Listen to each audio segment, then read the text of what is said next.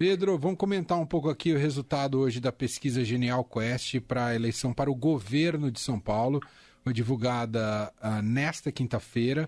O ex-ministro Fernando Haddad do PT lidera essa pesquisa com 30% das intenções de voto, seguido por Márcio França do PSB com 17%.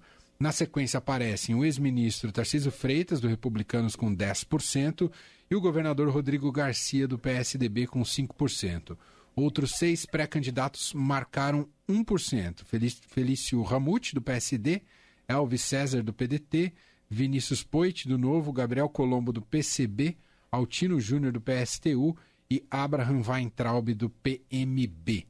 A proporção dos que dizem que irão votar em branco, anular ou deixar de votar chega a 19%. Os indecisos representam 14%. A pesquisa foi registrada na Justiça Eleitoral sob os números BR 09290-2022 e SP 00620-2022. E aí, Pedro? Olha, tem um número aqui que é o mais, o mais importante, que é o seguinte: 63% dos entrevistados disseram que podem mudar de opinião. E 38% dos entrevistados disseram que não votariam de jeito nenhum em um candidato indicado nem por Lula nem por Bolsonaro.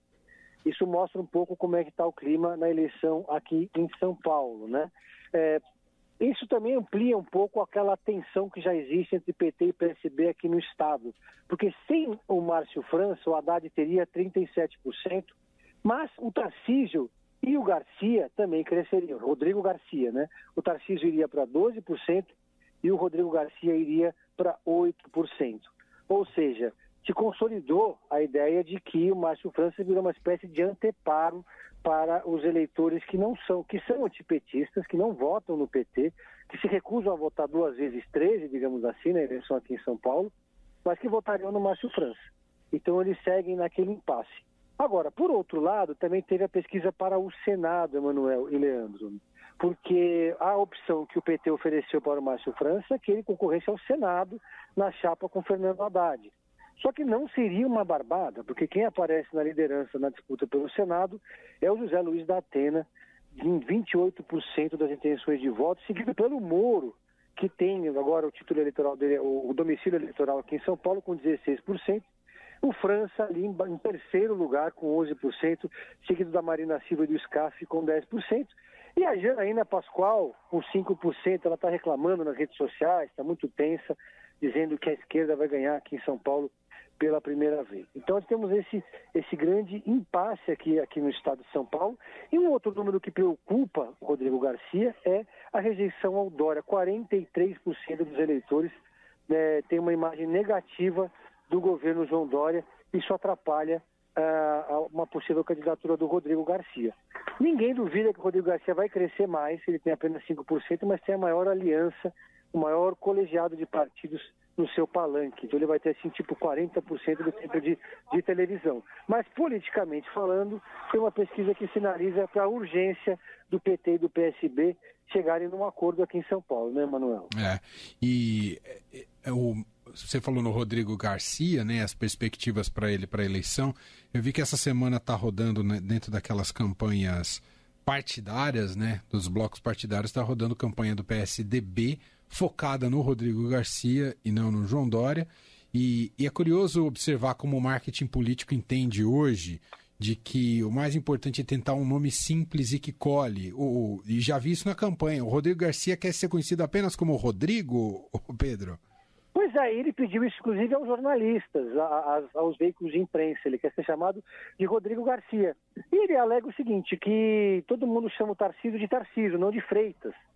Por outro lado, ninguém chama o Haddad de Fernando, né? todo mundo chama o Haddad de Haddad. E curiosamente, se você parar para prestar atenção, as mulheres são sempre chamadas pelo primeiro nome, né, Manuel? Você chama, é Simone, não é Tebet. É Marta, não é Suplicy, né? Então você tem ali uma questão que começou a ser discutida nas redes sociais sobre como chamar as candidatas mulheres e como chamar os candidatos homens. E então, agora, sim, Rodrigo Garcia é o Garcia, por enquanto, né?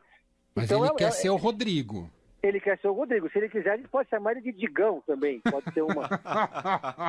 uma o Haddad de Nando, né? O, o Tarcísio de Císio, não sei qual seria o apelido dele. Em São Paulo querem... seria o Fê, o Tá, o... Exatamente. O Rô, o Fê, o Tá, o Rô... Hum. O Dória também usou essa estratégia quando, na primeira campanha, que era o João, o João Trabalhador, João, etc. É. Mas depois virou o Dória, né? Que ninguém chamou o Dória de, de João. Mas o Rodrigo Garcia está nessa, nessa tentativa de, de se popularizar, de se tornar conhecido, mas muita gente já tem falado que o Rodrigo Garcia está virando um segundo picolé de chuchu, porque ele não tem assim, não é um exatamente um candidato carismático, né? Ele é um candidato que mostra obra, tem ali um discurso bem azeitadinho, etc. Mas falta aquela pimentinha ali, né? Para ele conseguir crescer nas pesquisas. E uma outra novidade hoje do dia, Emanuel e Leandro, foi o aceno do Ciro para Simone Tebet. Né? Verdade. Né? O, o, Ciro disse que a Simone não é uma viúva do bolsonarismo como é o Dória. Então tem conversa, tem jogo ali para Simone Tebet. O, o Ciro é jogo duro para fazer conversas. É, eu, eu, sinceramente, Pedro, o, o Ciro veio todo o período da pré-campanha implodindo pontes. Agora ele quer abrir uma, algum canal de diálogo. Não sei se ele vai ser bem sucedido. Eu entendo que é, cresceu muito nas redes a história de voto útil no primeiro turno. Ele deve estar se sentindo pressionado e isolado. Mas é, o problema é o passado, né? Ele não, em nenhum momento ele se esforçou para ter esse diálogo, né, Pedro? Pois é, mas ele descarta o Dória, finaliza para Simone. No momento em que a terceira via vive ali um impasse. Eles houve uma terceira, como a gente conversou na terça-feira, a terceira via ganhou uma sobrevida. Eles decidiram agora que o critério vai ser, para definir o nome, vai ser pesquisa qualitativa e quantitativa. A Simone segue com a sua campanha, o João Dória segue com a sua campanha também.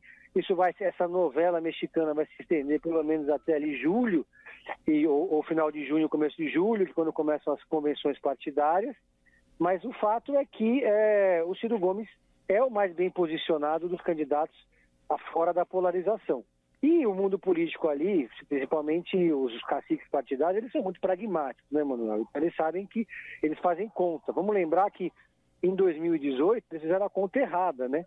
Eles estavam praticamente fechados com o Ciro Gomes e no final das contas acabaram fechando com o Geraldo Alckmin, que teve 4% das intenções de voto, eh, dos votos na, na, na eleição no, no primeiro turno. Então, nesse tudo pode mudar e tudo pode acontecer é, em relação a esses candidatos do Centrão. Agora, uh, no MDB, eles estão muito convictos que a candidatura da Simone vai até o final. Eles conseguiram maioria é, entre os convencionais do partido. E, curiosamente, a base, a peça de resistência da Simone Tebet hoje no MDB é o Rio Grande do Sul. É um estado mais bolsonarista do Brasil, talvez só, talvez o segundo estado mais bolsonarista, só pede para Santa Catarina ou Paraná e é onde o MDB é muito forte. O MDB governou o Estado quatro vezes nas últimas dez eleições desde a da redemocratização. Então ali o Germano Rigoto, que foi governador do Rio Grande do Sul, por exemplo, é o coordenador de plano de governo da campanha da Simone, né? E você tem ali o Pedro Simon também, que é o ex-senador, que é um aliado dela. Simone, a campanha da Simone Tebet está mais consolidada internamente do que a do Dória, que sofre ali uma pressão muito grande de aliados ou supostos aliados do próprio partido, né, Manuel? Muito bem.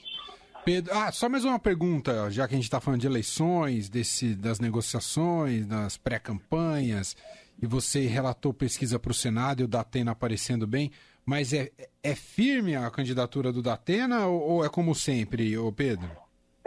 É sempre, né, Manuel? O Datena pode desistir na hora H, ele pode ir da esquerda para a direita numa fração de segundos, ele pode ser bolsonarista hoje, piscou o olho, amanhã ele é Lula, o Datena é um mistério, ele é uma beruta de, de aeroporto, né? Não aquele boneco de posto que fica balançando o braço, assim. E o, o fato é que ele tem um contrato com a, com a Bandeirantes, o fato também, é, se você olhar as últimas quatro eleições, o Datena ficou, se colocou como candidato até os 45 do segundo tempo, na hora H, retirou o nome, mas ele está travando todo o debate em torno da discussão sobre a eleição para o Senado em São Paulo. Enquanto o Datena não decide sua vida, ninguém mais decide. Porque dentro do, do, do, do PSDB, da, da, chapa do Rodrigo, aonde o Datena estava até um pouco tempo atrás, agora ele está fechado com o Bolsonaro, mas ele estava fechado com o Dória. Acredita-se que ele pode mudar de lado e voltar para o Dória. E voltar para o Rodrigo Garcia, ou mesmo não ser, não ser candidato a nada. Né? E aí mudaria todo o cenário. Então a gente essa aqui, o Moro, por exemplo, dificilmente vai ser candidato a senador, está mais para ser candidato a deputado federal. Então, nós estamos num. Né, existe um buraco negro na disputa pelo Senado em São Paulo, Manuel, pela primeira vez, né? Verdade. Lembrando só uma coisa, ah. que, o nosso, que o nosso senador é o José Serra, que não vai disputar a reeleição, está com problema de saúde, está com mal de Parkinson, vai disputar uma vaga de deputado federal, vai ganhar com tranquilidade, mas não vai ser o candidato do PSDB, né? Muito bem. Tá aí Pedro Venceslau, repórter de política do Estadão, tá com a gente terças e quintas. Pedro, uh, ah, para a gente fechar aquela dica infalível do Pedro em série. Eu estou assistindo A Cidade é Nossa, da HBO Max, que é uma série que lembra muito The Wire. É uma série sobre é, corrupção policial, uma série que lembra The Shields, que se passa na, em Baltimore, nos Estados Unidos, né? Inspirado em fatos reais. Mas que é, aquela, é uma série de gangster, de, de, de, de policial e corregedoria. Para quem gosta, é um prato cheio. Eu gosto muito desse tipo de série, desde a época do ICT, não sei se vocês lembram dele, do Public Enemy, do pessoal dessa, desse, desse universo americano muito, muito peculiar, né? Que é o universo das gangues e o universo da, da, dessa relação entre política, polícia e rap. Então é, é muito legal. Eu estou gostando muito de A Cidade é Nossa, de HBO Max. E assisti no cinema também, hoje por acaso, O Traidor, que é aquele filme com a Maria Fernanda Cândido uhum. e que conta a história ah, do Tomás do, do, do italiano, né? Exatamente, que daqui a pouco vai para as plataformas de streaming, ainda está no cinema, deve ficar mais um tempo no cinema. Eu já tinha visto o documentário da história do Tommaso Buscetta, tinha achado muito bom, que ele foi preso no Rio de Janeiro, ele, ele fugiu para cá, ele era um dos capos da Cosa Nostra italiana, e denunciou e foi o responsável por derrubar é, toda a cúpula da, da Cosa Nostra italiana ali nos anos 80 e morreu agora nos anos em 2000. Eu gostei muito do filme. Muito bom. Pedro Venceslau volta com a gente terça-feira que vem aqui na programação da Eldorado. Tá sempre todos os dias no Pedro em Série. Obrigado, Pedro. Abração. Obrigado. Um abraço para vocês. Fim de tarde Eldorado. Uma revista sonora para fechar o seu dia.